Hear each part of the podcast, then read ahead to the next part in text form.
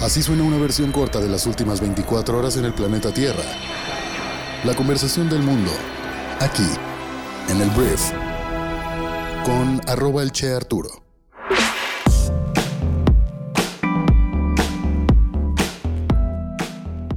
Hola, muy buenos días, bienvenidos a esto que es el Brief para este viernes 17 de diciembre.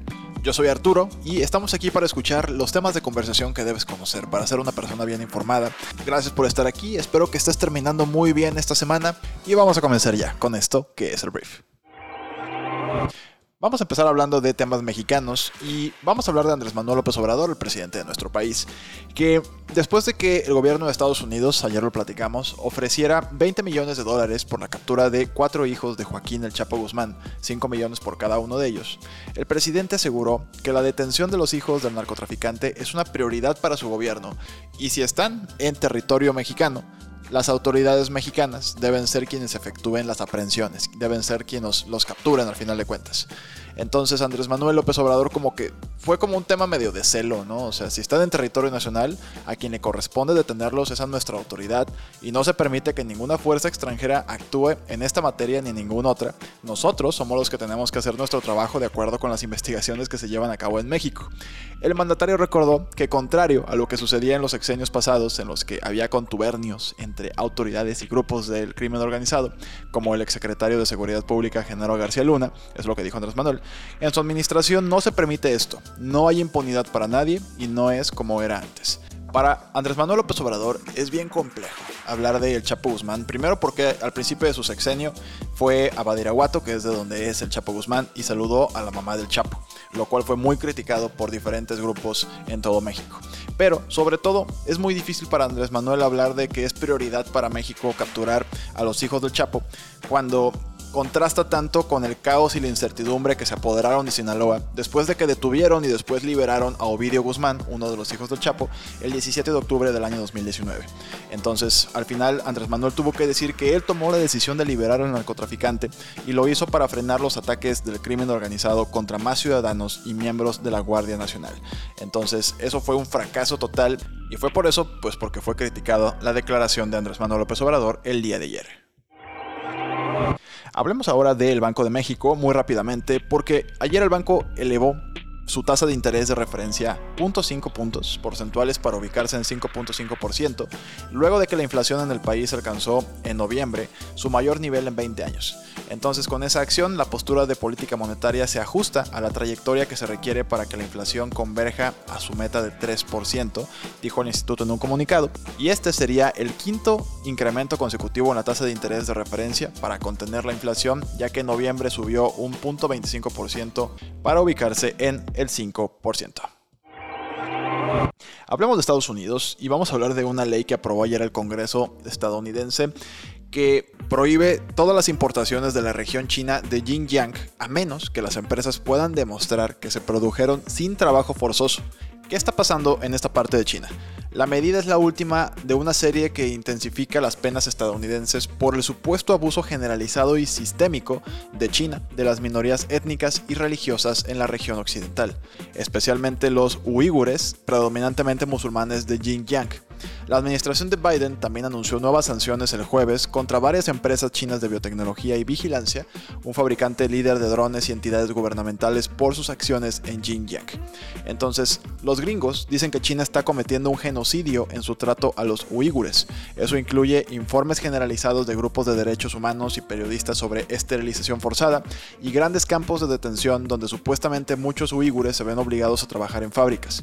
China, por supuesto, niega cualquier abuso y dice que las medidas que ha tomado son necesarias para combatir el terrorismo y un movimiento separatista. Entonces realmente no niegan que estén haciendo pues una represión, solamente dicen que está justificado. Esto a México le impacta porque los estadounidenses ya le pidieron a México que los apoyen también para eliminar las importaciones de estas zonas del país y esto pues me imagino habrá alguna industria en México que importe artículos de esta zona de Xinjiang en China. Siguiente, vamos a hablar ahora de los 12 rehenes que estaban todavía retenidos por una banda haitiana desde octubre, que ayer ya fueron liberados. Eran 12 miembros eh, de un grupo estadounidense que había sido, como ya te lo dije, secuestrado. Y en una breve declaración, Christian Aid Ministries, con sede en los Estados Unidos, describió que los rehenes, que son todos miembros del grupo de ayuda, fueron liberados pero no dieron más detalles. La Policía Nacional de Haití confirmó la liberación y no estaba claro de inmediato si se había pagado algún rescate, pero son libres estas 12 personas y ya pueden volver a su país. Hablemos un poco de COVID-19. Primero voy a hablar de cómo en el Reino Unido, Dinamarca y Australia lamentablemente están reportando un número de casos diarios de COVID altísimo, los más altos desde que comenzó la pandemia. Es muy preocupante debido a que, pues al parecer, la pandemia está lejos de terminar, por lo menos en estas partes del mundo, y las autoridades sanitarias del planeta están en alerta máxima por la aparición de la nueva variante Omicron, de la cual se ha hablado mucho y todo parece indicar que sí tiene como mucha más facilidad para transmitirse, aunque no está resultando ser más mortal. Pero el aumento de casos en todo el mundo no se debe solo a esta nueva cepa. En el Reino Unido, por ejemplo, la Omicron está en camino de convertirse en la cepa dominante, pero en Australia es la Delta la que hace que están aumentando los casos en todo el país. Otros países como Sudáfrica, Corea del Sur o Francia también están registrando un número de casos extremadamente altos esta semana, por lo que debería servirnos como un recordatorio para no descuidar realmente las medidas de seguridad en contra del virus estas navidades, sobre todo que pues hay personas que sí viajaron y no como el año pasado que sí estábamos en un confinamiento global, entonces a cuidarse porque es muy importante. Y hablando de vacunas contra el COVID, voy a hablar de las recomendaciones de la Organización Mundial de la Salud que ayer emitió ya, pues, ¿qué te recomienda provisionalmente para mezclar y combinar vacunas en contra del COVID de diferentes fabricantes, tanto para la segunda dosis como para las de refuerzo? Dependiendo de la disponibilidad, las vacunas de ARNM, como las desarrolladas por Pfizer y Moderna, pueden usarse como dosis posteriores después de las dosis iniciales de la vacuna eh, vectorizada de AstraZeneca y viceversa. O sea, Pfizer y Moderna, AstraZeneca son amigas. Se pueden poner en la segunda dosis o como vacuna de refuerzo. AstraZeneca y cualquiera de las vacunas ARNM también pueden utilizarse después de las dos dosis iniciales de la vacuna inactivada de Sinopharm, fue lo que dijo la Organización Mundial de la Salud. Entonces, esta es la información que se tiene hasta ahorita. En México nos aplica bastante porque la vacuna de refuerzo es AstraZeneca, lo cual está, pues te digo, compatible con la misma AstraZeneca, por supuesto, Moderna y Pfizer.